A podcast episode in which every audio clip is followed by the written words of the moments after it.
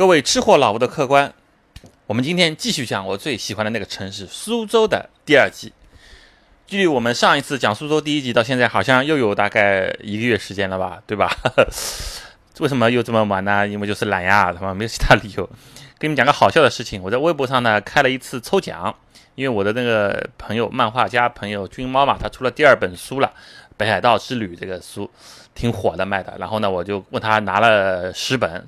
拿出五本来呢，在微博上做了个抽奖，大概也是一个月以前吧。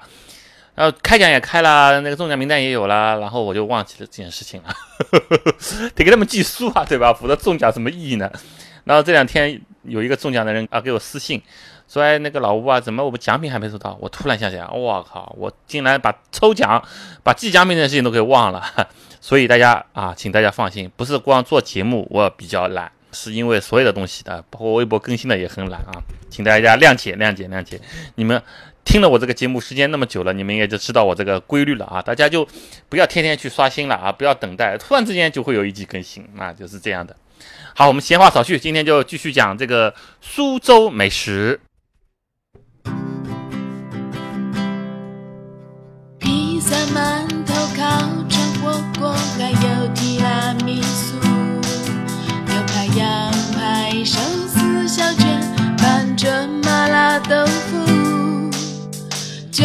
飞过千山万水，我也要吃到满足。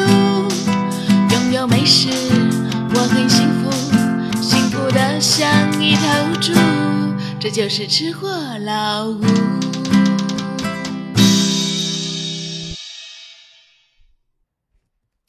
好，上一集呢，我们零零落落讲了很多苏州其他的东西啊。我们今天主要就是讲苏州的菜肴。这个苏帮菜里面呢，有几个经典的菜，给大家讲一下啊：清炒虾仁、响油鳝丝、松鼠桂鱼、酱方肉、八沸汤、雪花蟹斗，还有那个呃苏州卤鸭，这这都是菜啊。如果再加上有一些别的点心或者是主食的话，比如说苏式红汤面，把苏州汤包这一些啊，生煎什么都是非常有名的。那么我们。一般去苏州，如果你去那些传统的苏州这个老字号的店，把松鹤楼啊、德悦楼啊、啊冠前街上那边，他们都是这个一百多年、两百多年的历史。或者你去去去去吃一些苏州创意菜馆的这个苏式本帮菜，一般来说呢，我上面说的这个几个菜一定是有的，对吧？苏式红汤面呢，他们会专门有这么几个品牌系列，在整个苏州的老城区里面，包括在这个吴中区啊、虎丘区啊，都会有。很多个品牌，他们呢都以自己做苏式红汤面为主营业务，当然他也兼卖一些什么蟹壳黄啊、两面黄啊、生煎锅贴啊，他他们也会兼卖的馄饨什么的，但主要就是做苏式红汤面的。苏式红汤面这个东西，它比苏州菜的传播力度更广，在其他的江南城市都很多，经常会看到有一家店冒出来，对吧？什么老盛昌啊，什么像什么上海有很多，这个有些他说是说什么传统食物，其实他你仔细研究一下它里面的。那个水牌，对吧？就是菜牌，基本上就是苏式红汤面那一系列的啊，那个点心店那一套东西的。那我们先来说说我前面说的这几个一二三四五六七八，好吧，八个著名的菜。那你们去苏州以后，按照我这个点是不太会有错的。啊，一定是让你可以吃到苏州当地的特色。那这个主要是讲的是荤菜，因为你们看啊，就所有的地方去，你到各个美食的著名的地方去，它一般的招牌菜呢，都是以荤菜为以大菜为主的啊。你说炒个空心菜，炒个炒头，对吧？炒个小青菜。那这个东西可能这个饭店炒的很好，但是它不能作为一个地方的招牌菜啊，非常少，对吧？除了你说像那个贵阳的丝娃娃，它可能是因为它的形制比较特殊嘛，包的全都是素菜，好像很少有一个地方什么以一个一个一个素菜或者一个绿叶菜来作为它的这个招牌的，很少吧？呃，臭豆腐算一个，对吧？这 臭豆腐应该算是素的，但是一般来说上桌面的菜都是大菜，是吧？都是以这个鸡鸭鱼肉，对吧？牛羊这些东西为主的。但苏州呢就有点区别了，它的菜啊，鸡鸭那个牛羊猪都很少，它的菜啊很多是以水产为主，因为毕竟它靠的太湖吧，而且苏州你如果去了就知道，整个城市里面的这个河流啊水系啊非常丰富，有点像绍兴，所以它很多的菜像松鼠桂鱼、响油鳝丝、清炒虾仁、八沸汤，你看全都是不是虾就是蟹，不是蟹就是这个鱼，包括那个什么雪花蟹都什么东西，对吧？全都是水产品。所以整个苏州，它其实他们的饮食结构，啊如果你作为一个苏州普通人啊，你就是天天吃这个当地菜，其实啊还是蛮健康的。天天不是那种大肥肉啊，什么牛羊肉天天吃啊，然后就就很很腻味或者怎么样的。它主要还是以水水产、以水鲜它为主。这个应该相对来说比较营养。你说鱼虾蟹总该比呃鸡鸭牛羊好一点吧？啊？从从这个我们说营养密度来说，还是说从这个脂肪啊，或者特别是现代人肥胖这个问题啊，相对来说好像我在苏州嗯蛮少看到有特别胖的人啊。所以这个饮食结构我觉得是给大家推荐的。首先我们看看这个清炒虾仁，哎，苏州这个清炒虾仁啊，和别的地方的清炒虾仁完全都不一样。一般来说。别的地方的这个大饭店里的虾仁都是很大的个儿，很大个的，对吧？至少它比一块钱硬币这么大吧？是不是？这个虾仁呢是用就好一点的，它可能是活剥的，但也是基尾虾或者草虾活剥的。那稍微差一点就是用那种冻虾仁啊，这冻虾仁就是成批成批生产出来，然后到的时候解冻一下炒出来，它就是弹性什么大小还是可以的。那吃着嘴巴里总有一种奇怪的口感。啊，你包括上海很多著名的饭店，这个我就不点名了。这他也把自己的这个清炒虾仁作为招牌菜，他这上来的确是一个个啊，色泽啊，这个味型啊，都做得非常好了，也很大个，晶莹剔透。那嚼在嘴巴里总有一种太弹牙的感觉，有点像吃鱿鱼、鱿鱼圈。大家有没有这个体会啊？有没有吃到过这种虾仁啊？就是非常弹。当然，清炒虾仁一个主要的因素就是要呃，主要的优点就是要让它弹牙，对吧？那它过弹了，像吃鱿鱼圈。这个虾仁我就怀疑，很怀疑它是发的啊，就是那个加了那个那个打发粉以后发出来的，把一些小的小一点虾仁发的很大，然后通过这个猛火啊热锅热油炒制出来以后，就会有这种很奇怪的牙感。那这个不是口感，是牙齿的感觉。这种虾仁如果你让它回锅一下，它会被会会被缩掉。因为之前我买过这种半成品啊，某某著名的菜馆的半成品，第一次炒制非常好。看上去个个非常晶莹剔透，非常大。然后呢，你一个晚上没吃完，第二天放在冰箱里拿出来以后，重新热了一下，微波炉一转就缩掉了，很奇怪，像橡皮一样缩掉了。但是这个苏州的青岛虾仁绝对不是这样，它是用太湖的河虾。大家都知道河虾才多大点呐，或者是太湖的那个那个那个叫什么白米虾，就真正一点点，就是大概和你小拇指的指甲盖这么大小。那他们呢也不嫌麻烦。就一个一个一个这么小的虾，把它的虾仁全部剥出来，吃起来这个口感啊，它不是弹牙的问题了，它是三个字：小鲜紧，就一个个非常小，你一勺舀下去啊，弄点醋，可能这一勺勺子里面就有十个到二十个虾仁，鲜美的味道简直就是。啊，这个河虾为什么那么贵呢？为什么在山里河虾要卖到五六十六七十块钱一斤呢？啊，比草虾什么要贵很多呢？一般河虾都是自然生长的，它不是在鱼塘里面，它不是这种什么虾塘啊、鱼塘里面这个混养出来，就是自然放生啊，自然养的，所以它长得非常慢，长得长得慢，所以就小。你大家就要记住一个规律，在自然界里长得越慢的东西，一般吃在嘴巴里是越好吃的。哎，包括鱼也好，蟹也好，什么东西也好，因为它集天地之精华啊，汲汲取的慢嘛，对吧？把慢慢的把这个呃这个这个环境四周的这些营养素或者是氨基酸全浓缩到自己身上，这个过程越慢就是越鲜越好吃。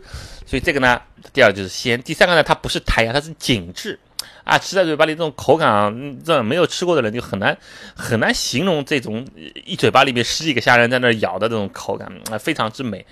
还有的地方呢，他把这个做做这个这么好的原料，这么好的虾仁啊，他还要再更加精工细致一点，就够一点点很薄很薄的薄芡，然后呢还要放上这个茶叶啊，做成龙井虾仁。那杭州当然也有啊，有的是放碧螺春，有的是放别的这个绿茶，就是看他这个店。这个菜的成本是多少啊？贵一点可能放的茶茶叶好一点，真的有这个茶叶在上面啊，不是说弄了两片这个龙井的干茶叶的片在上面，呃，装盘的时候放一放，就装装样子，不是的，它是炒制当中就有这个茶叶的味道，或者是茶汤啊，把它倒进去代替水来做做这个东西，所以有一点点茶叶的香味啊，纯的虾仁，不放那个青豆什么东西啊，也不放那种乱七八糟的辅料啊，它就是纯虾仁炒制，炒出来这么一大盘。这个一盘虾仁最起码能有一两百个，真的，那你这一大勺吃下去，哇，太太美了，太鲜美了。这个几乎是所有苏苏州的本帮菜里面，我是最喜欢吃的一个菜。青草虾仁小鲜芹，哈哈，味道它就是调一点点味道，有一点点咸，有一点点鲜就足够了啊。如果有点茶叶味是更好啊。这个手工太湖河虾仁啊，现包现炒，大家非常推荐大家去吃一下啊。第二个菜呢叫这个响油鳝丝，响油鳝丝这个菜其实呢淮扬也有啊，扬州菜。那苏州，你看啊，虽然它是属于苏帮，但是呢，它离扬州其实也不远呀，对吧？它就是淮扬菜的一个一个，应该算一个子系统嘛。所以它的响油鳝丝呢，也是继承了淮扬菜里面的这个叫什么炒软兜的特色。其实炒软兜和响油鳝丝是一个东西啊，都是用鳝丝。这个鳝丝呢，必须是活杀的啊。大家如果平时跑过菜场，呃，买过这种鳝丝就知道，把黄鳝对吧，烫一下，烫完了以后，他们会带着这种。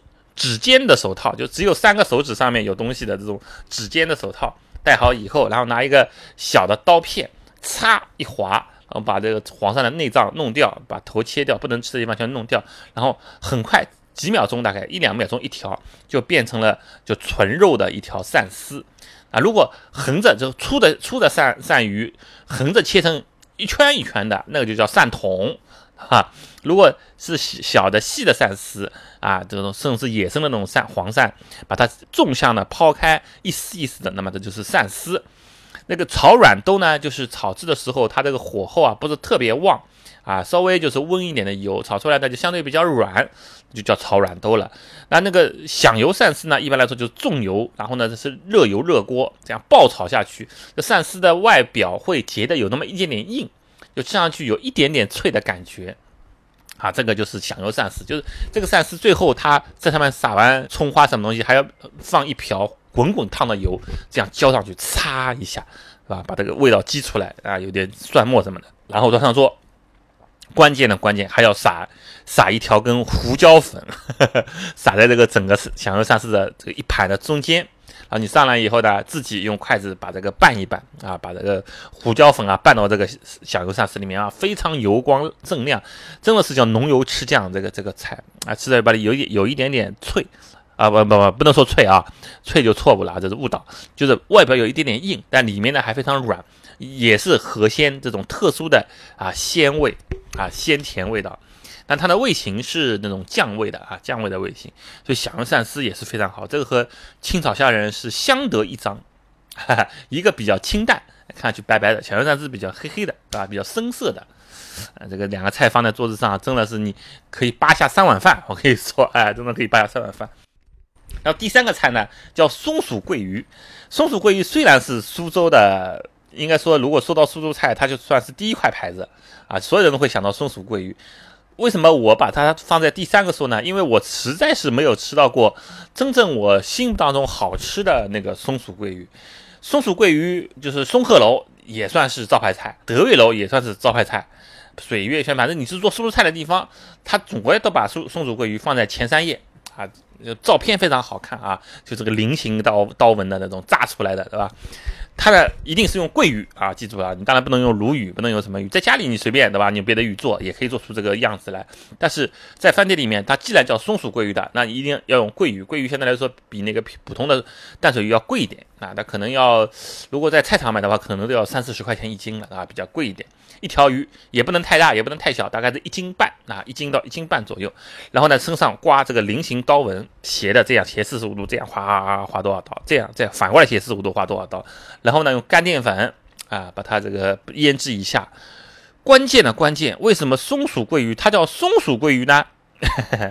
有两种说法啊。第一种说法说，因为它这个菱形刀纹挂好以后，然后呢，糊上干干淀粉炸完以后啊，身上这个东西就是全蓬出来了，对吧？这一条鱼，包括鱼头、鱼尾，包括身上这个所有的这个菱形刀纹，全会被油炸以后会蓬出来，看上去呢胖胖的啊，毛茸茸的，像松鼠一样，长得像松鼠一样，像松鼠那个大尾巴。其实呢，这个是比较这个就是牵强附会的啊。有的人还说，哎，因为里面你看松鼠桂鱼里面还放点松子，这个更就是扯了。松鼠桂鱼里面根本原来的这个老版本是没有松子的。有些人以为哦，它因为长得像松鼠，所以呢，我再放点松子在里面，对吧？反正它是甜甜酸甜口味的嘛，放在松子里面也问题不大，这样就更符合它这个名字了。其实完全不是，松鼠桂鱼是说它这个煎完以后，它因为表皮非常干脆嘛，然后浇上这个卤汁。啊，就是这个酸甜口的，有有有点像那个番茄色拉、番茄沙司的这种汁，就上去以后会发生这种声音啊，大家可以想象一下啊，这种因为我不是视频节目对吧？大家没没没法看到图片，没法看到视频，就嚓这样上去声音，这个吱吱吱吱吱吱，像松鼠的叫声，这个才是松鼠桂鱼的真实来由。不是它长得像松鼠啊，那么一点都不像，对吧？太牵强附会了。也不是说它放了松子就像松鼠啊，这不是一回事情啊。这是后人后人那个叫穿着啊，穿着附会的东西，就是因为它吱吱吱的声音叫上去以后像松鼠。为什么松鼠桂鱼这么的脆啊？这里面有个秘诀，就是它是用熟猪油炸的，它不是用什么豆油、菜油、橄榄油，它用熟猪油，而且是两次炸制。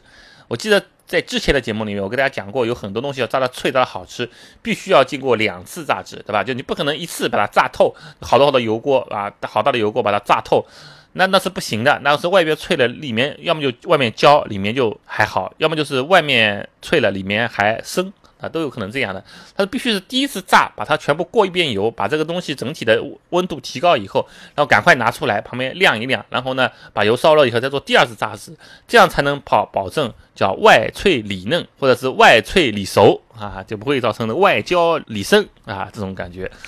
但是为什么我说我没有吃过好吃的真正好吃的松鼠桂鱼呢？是因为每个店它的那个汁啊都配置的不一样。那总的来说呢，它太酸太甜了。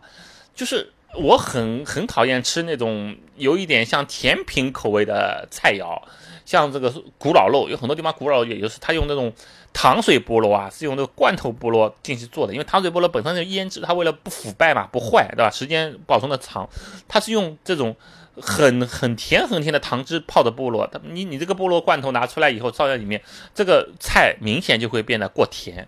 松鼠桂鱼也是个道理。就是它不是用新鲜的一个什么番茄什么东西熬制的，它就是都是怼好的啊。一般来说，这个比较热门的店，它松鼠桂鱼每个桌上都会点，一天卖掉个一两百条是不稀奇的。所以它来不及熬制那个那个汤汁，所以它都是现成弄好的那一大锅，就导致了这个东西呢，就有很有有一点工业的味道啊，有一点这个这个甜味啊，甜的有点过头，酸的酸的有点，呃，不是那种钻到人的这个心扉里的感觉，就是那种腐酸。啊，这在嘴巴里的酸，呃，会让你胃不舒服的这种酸，所以这个酸甜口啊，我我一直是没有吃到掌握的特别好的。还有些地方呢，它为了做的快，它这个桂鱼啊都是现半成的，就是第一次炸制已经炸完了，等你来了以后，它就是第二次过一过油，然后直接浇浇这个汁，这个汁和这个肉啊和外面这个脆的皮根本就没有结合在一起，就完全是汁是汁，鱼是鱼啊，那个脆皮是脆皮，鱼肉是鱼肉，就感觉就非常不好。应该到算到到这里来说，我们如果按照这个这个书上的讲法，它的每一瓣鱼啊，就像蒜瓣一样，对吧？从从这个一半一半掰开来，里面的肉都是都是洁白剔透的啊，都是入味的。这个酸甜口的汁呢，也是也是非常自然、非常天然的这种酸甜啊，能沁人心脾的酸甜啊，而不是那种很有工业味道的酸甜。所以这个松鼠桂鱼啊，如果大家有一些我们节目当中有一些吃货的话，大家可以给我推荐一下，说苏州或者甚至别的地方，到底哪个饭店松鼠桂鱼做的最好的啊？你说西湖国宾馆也好，什么地方也好，反正你说得出来，楼上楼也好，那我这些地方我都吃过啊，苏州也是有好几个好几个地方，反正到现在目前为止和我想象中的还是有点差距。还是说这个松鼠桂鱼就是这样了，做的最好是也是这样了啊？是我的对它期待太高了，那那也是有可能的啊。大家可以有如果有一些信息的话，可以评评论告诉我。好，我们再接接下来做第三个菜，叫呃不第四个菜对吧？我们说第四个菜叫酱方肉。酱方肉呢，它上来它是一大块肉啊，它不是像红烧肉一样一小块一小块切好，里面还放点蛋一样的，它是大块的这个这个肉，大概这个肉有多大呢？这个肉大概有那一个你的 iPhone 手机这么大啊，iPhone 八 Plus 这么大，不过它是方的嘛，大大家可以想象一下啊，把 iPhone Plus 切掉一边啊，变成一个一个方的样子，差不多这么一块肉啊，猪五花啊，三筋三肥三皮这样的猪五花，而且呢，一般来的又要说这一块肉就一到两斤重啊，差不多这要这么重啊，一点五斤到两斤重。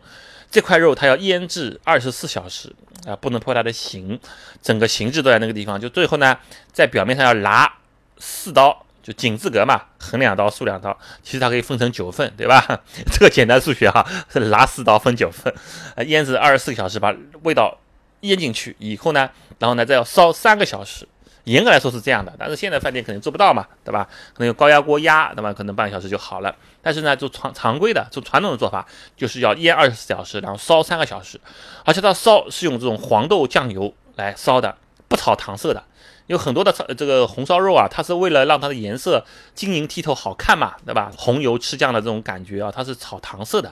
炒糖色好像我之前在节目里也说过嘛，就是把糖焦化嘛，冰糖焦化以后，它会有一种那个红褐色的颜色。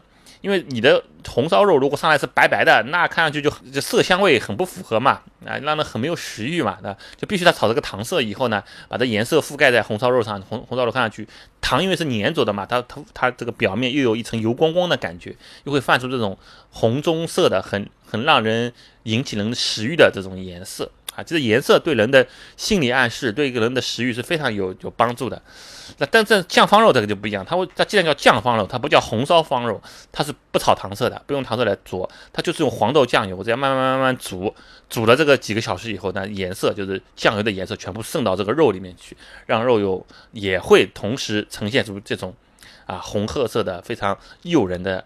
非常油光辣亮的颜色啊，所以其实这两个方法叫殊途同归，对吧？因为糖色炒出来以后，呃，冰糖焦化以后它是没有甜味的，所以红烧肉它它是可以没有甜味，但另外可能还要放糖的啊。这个酱方肉也是的，它用黄豆酱油烧出来以后，它也也不会太甜啊。有很多人误会说苏州菜太甜，那苏州菜在这么多年的进化当中呢，我觉得已经不算甜的了啊，还可以的啊。无锡菜这么是甜，苏州菜我觉得大部分人。包括北方人和西北人应该都能吃得惯，它没有说甜到一个很夸张的程度。好，接下来这个名菜就叫八沸汤。这个八字怎么写呢？就是鱼字半边旁一个八，巴西的巴。这个字很多人会读错，看这个叫肥沸汤，对吧？月字边旁一个巴不是肥嘛？或者叫什么四沸汤，反正就各种说法。其实呢，它不是用沸做的啊，鱼也没有沸。它是用斑鱼的，就是太湖里面特殊的一种淡水鱼，叫斑鱼的肝。这个斑鱼斑鱼啊，说的时间就好像这种南方口音啊，说的这个时间长了，人家就有有听成巴鱼，对吧？就就把斑鱼听成巴鱼，就就叫巴沸汤了哈。其实是斑鱼的，它的肝、它的鱼肉、它的鱼皮。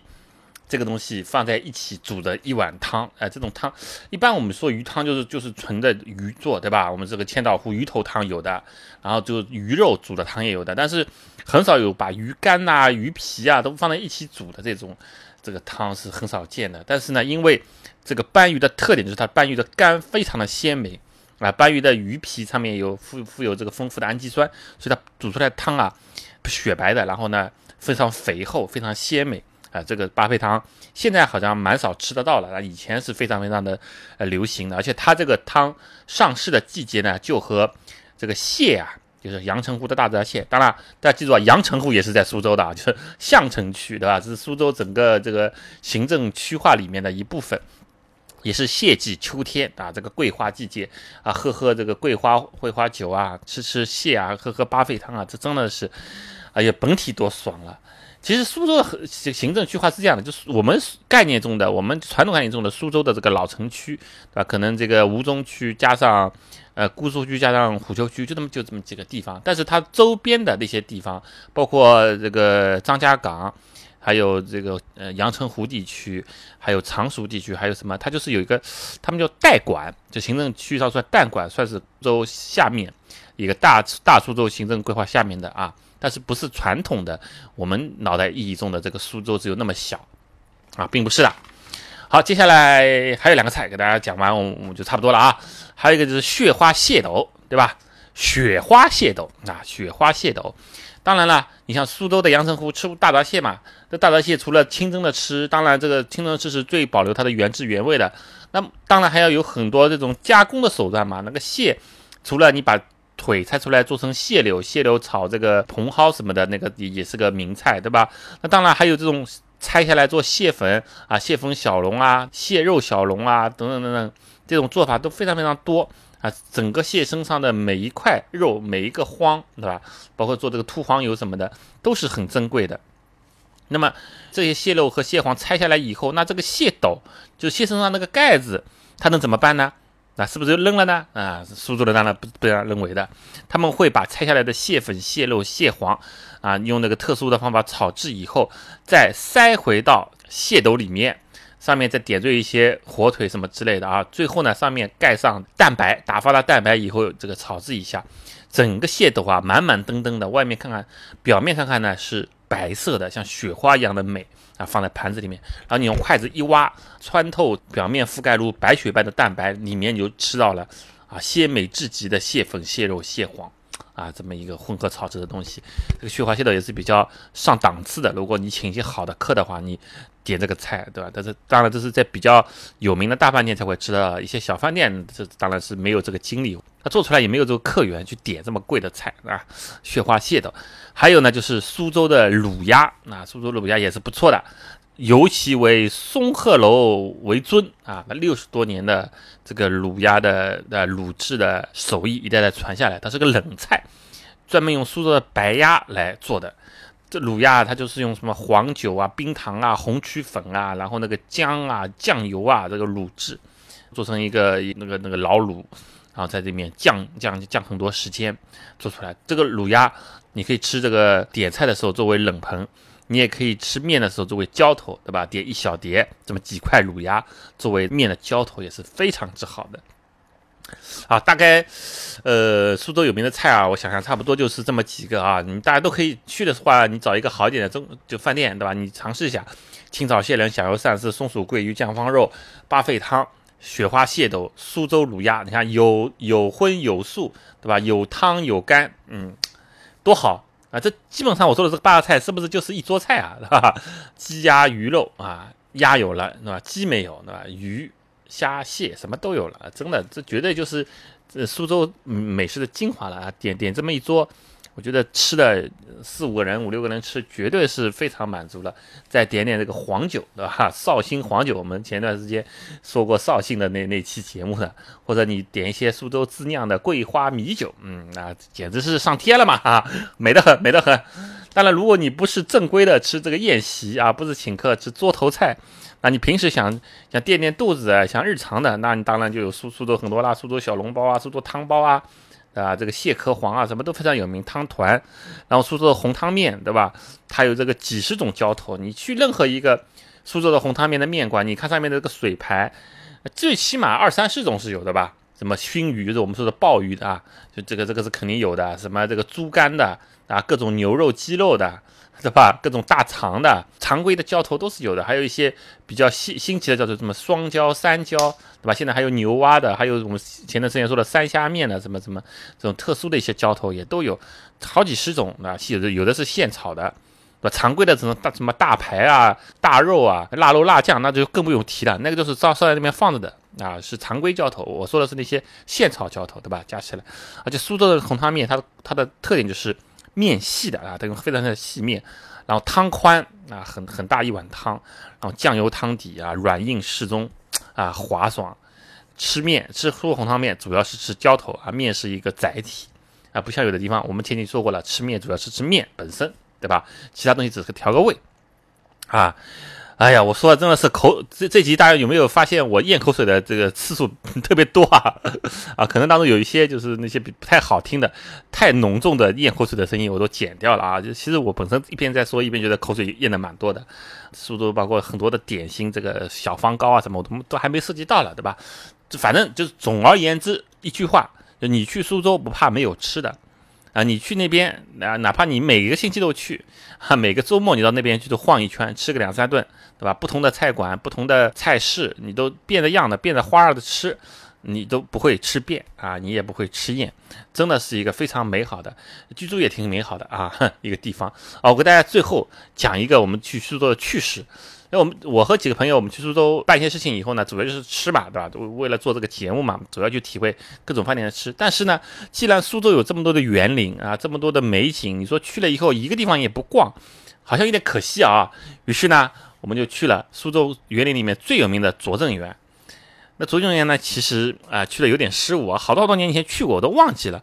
我以为拙政园是那种典型的小桥流水、移步换景、假山怪石、亭台楼阁那种样子的呃，苏州园林，就是我们所说的螺丝壳里做道场那种啊。虽然小小的，但感觉里面这个方寸之间有天地的那种园林。其实呢，恰恰不是，就所有的园林里面，拙政园是一个异类，它是一个大花园，就有点像绍兴的那个我们之前去的那个什么省园啊什么的，是个是个大花园，是一个。苏州园林里面的占地面积最大的铺开的这么一个园林，那这种园林并不是我想看的嘛，就是我们四个人，大概票还挺贵的啊，到八九十块钱一张票，就花了三百多块钱走进去。那天呢，好像又是周末，又是放假，就是那个孩子小孩子放假，哇，人巨多无比啊！进去我看，就是你拍照你都找不到一个可以没有人的这么一个角度哈，或者一个景色来拍，真的是那天又是热，我们进去一下子我脑袋就就就就大了。啊，也不管这个拙政园有什么非物质文化遗产了，怎么好这样好那样好，我眼前就全都是人，啊，步行都很艰难。于是我们从正门进去了，然后拐了个弯，大概走了五分钟的路，有个偏门我们就出去了。就我们花了三百多块钱，就逛了五分钟的拙政园，啊，号称是史上最短拙政园游记，对吧？就花了五分钟吧的，这单位时间算起来，要要比去任何一个景点都都来来的贵了嘛，对吧？门票也不便宜。就 就就这样，就以后有机会我们再去补上吧。而且后来呢，因为我有个朋友呢，他后来就入了这个苏州籍了啊。他本来是个东北人，然后他不想做东北人了，就然后就通过一些手段，就是加入了苏州的户籍。那我我就去查了一下，苏州户籍的人啊，就作为苏州人本地的人，还是非常幸福的。他们可以办苏州市民卡和苏州园林卡这两种卡。苏州市民卡呢是一百九十八块钱一年啊，续年费的，大概是整个苏州啊，包括无锡、包括常熟、张家港，呃，这个昆山等等等等所有的地方，那些什么四 A 景区、五 A 景区，大大的一张表，大概有一百多个地方，这个地方它都可以免费去。呃，你就一年就一百九十八块钱这张卡，你就可以去到这个景点，任何一个景点。像我们知道什么同里啊，同里古洞是一百块钱一张门票的，对吧？还有很多的盘山景区，还有什么呃那个寒山寺景区什么，就很有名。有些都是五 A 级景区啊，都一都一百多块钱一张门票的，它都可以刷刷卡进去，但是也不是无限制，就一年可以刷一百次。那你想看一年一百次啊，一次才两块钱啊，对不对？就这么这两块钱玩一百块钱的景区，你想想看，多爽啊的！整个面积还是很广，不是光苏州这个市区一点点地方，那整个啊苏锡常地区都都都可以玩到。另外呢，它还可以办一张叫苏州园林卡，因为苏州的园林就是在市区里面的嘛。呃，这个我们外地的人进去可能作为一个旅游景点去看，但是苏州人本地的他们觉得它就是个身边的公园，对吧？就是一个平时可以歇气的，人少的时候在大清晨可以去，对吧？呼吸呼吸空气，可以去这个这个养养生啊。晚上甚至可以去几个好友在里面坐坐在石墩上面聊聊天、喝喝酒的地方，对吧？对他们来说就是一个身边的公园。于是呢，苏州还发行了一种叫苏州园林卡，也是苏州本地市民可以用的，才一百块钱一年。一百块钱一年，是苏州老城区所有的园林基本上都可以随便逛，一年也是可以刷一百次，相当于去一次才一块钱，对吧？这个你想想看，就比比我们有很多城市说你这个你办一张那个什么老年卡或者办一张什么公园的月卡，平均还更便宜，而且他们逛的可是苏州园林啊，这个全世界都有名的。这么一个物物质文化遗产啊，对吧？那个苏州市民卡挂那可是整个苏锡常地区那些什么，包括影视乐园什么都在内的，哇，太美好了！我觉得，如果当然我是因为是上海人，我不会去加苏州籍的。那其他的一些一些地方的人，我觉得你们那个地方比较偏远啊，或者什么各种情况，想想或者打孩子教育啊方方面面着想，你哎，我觉得加苏州籍做苏州人真的是个挺好的地方，你可以吃的好，玩的好，住的好，还还可以去办市民卡，对吧？好吧，那么这个我们。吹捧苏州的这一期节目就到到此为止，我们下一集呢就会离得远一点了。你看我们现在这个江南地区基本上啊，江南可爱的城市系列基本上做了那么多城市了，那接下来当然还有别的城市要说，那当中我们会穿插一些走得远一点的，因为我九月中旬，九月二十二号会去往贵州。而且我这这次去贵州呢，主要是走贵阳和黔东南这一条线，就是少数民族聚集区的那条线，那也会体会很多不同的啊，和我们之前说的江南地区完全不同的饮食结构，对吧？完全不同的饮食的这个种类。贵州地区属于是以酸辣为主嘛，他们有句话叫这个什么三天不吃酸，是吧？走路打转转，对吧？就这个这个意思啊，天天要吃酸的。然后它的辣呢也是非常有特色的，什么湖南人不怕辣，四川人辣不怕，贵州人怕不辣，对吧？这是都都是有说法的，所以我们我们会去体会一下贵州的那些少数民族呃特色的，有这个酸辣为主的一些美食。回来以后呢，会给大家做几集这个贵州特辑，好吧？大家敬请期待吧啊！我我不保证，我这次再也不保证了，不保证什么时候能更新，反正我尽量啊，尽量更新，尽量更新，好吧？啊，谢谢各位客官。